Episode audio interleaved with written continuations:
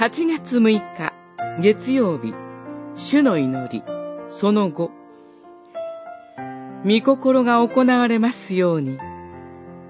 マタイによる福音書。26章。さらに二度目に向こうへ行って祈られた。父よ、私が飲まない限り、この杯が過ぎ去らないのでしたら、あなたの御心が行われますように。二十六章四十二節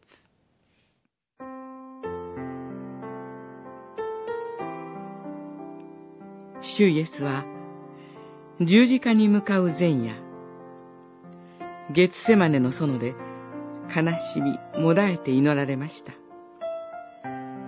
私は死ぬばかりに悲しい、弟子たちにおっしゃいました。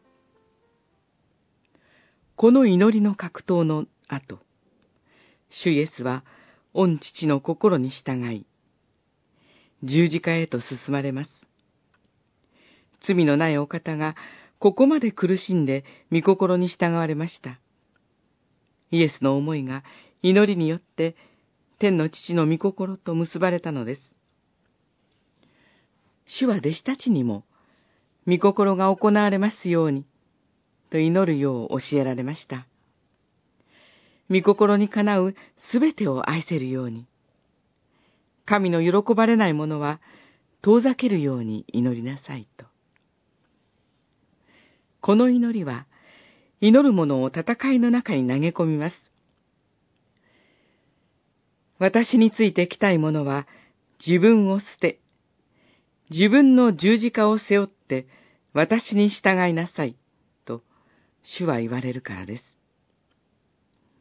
私たちも、この杯が過ぎ去るようにと祈るくらいの試練が与えられ、苦しみを避けられない時があります。御心にかなうとは、そこで神に屈服して白旗をあげることです。私たちは、御心を求める祈りによって、自分の思いを第一にすることをやめ、神に自分を明け渡すことができるようになるのです。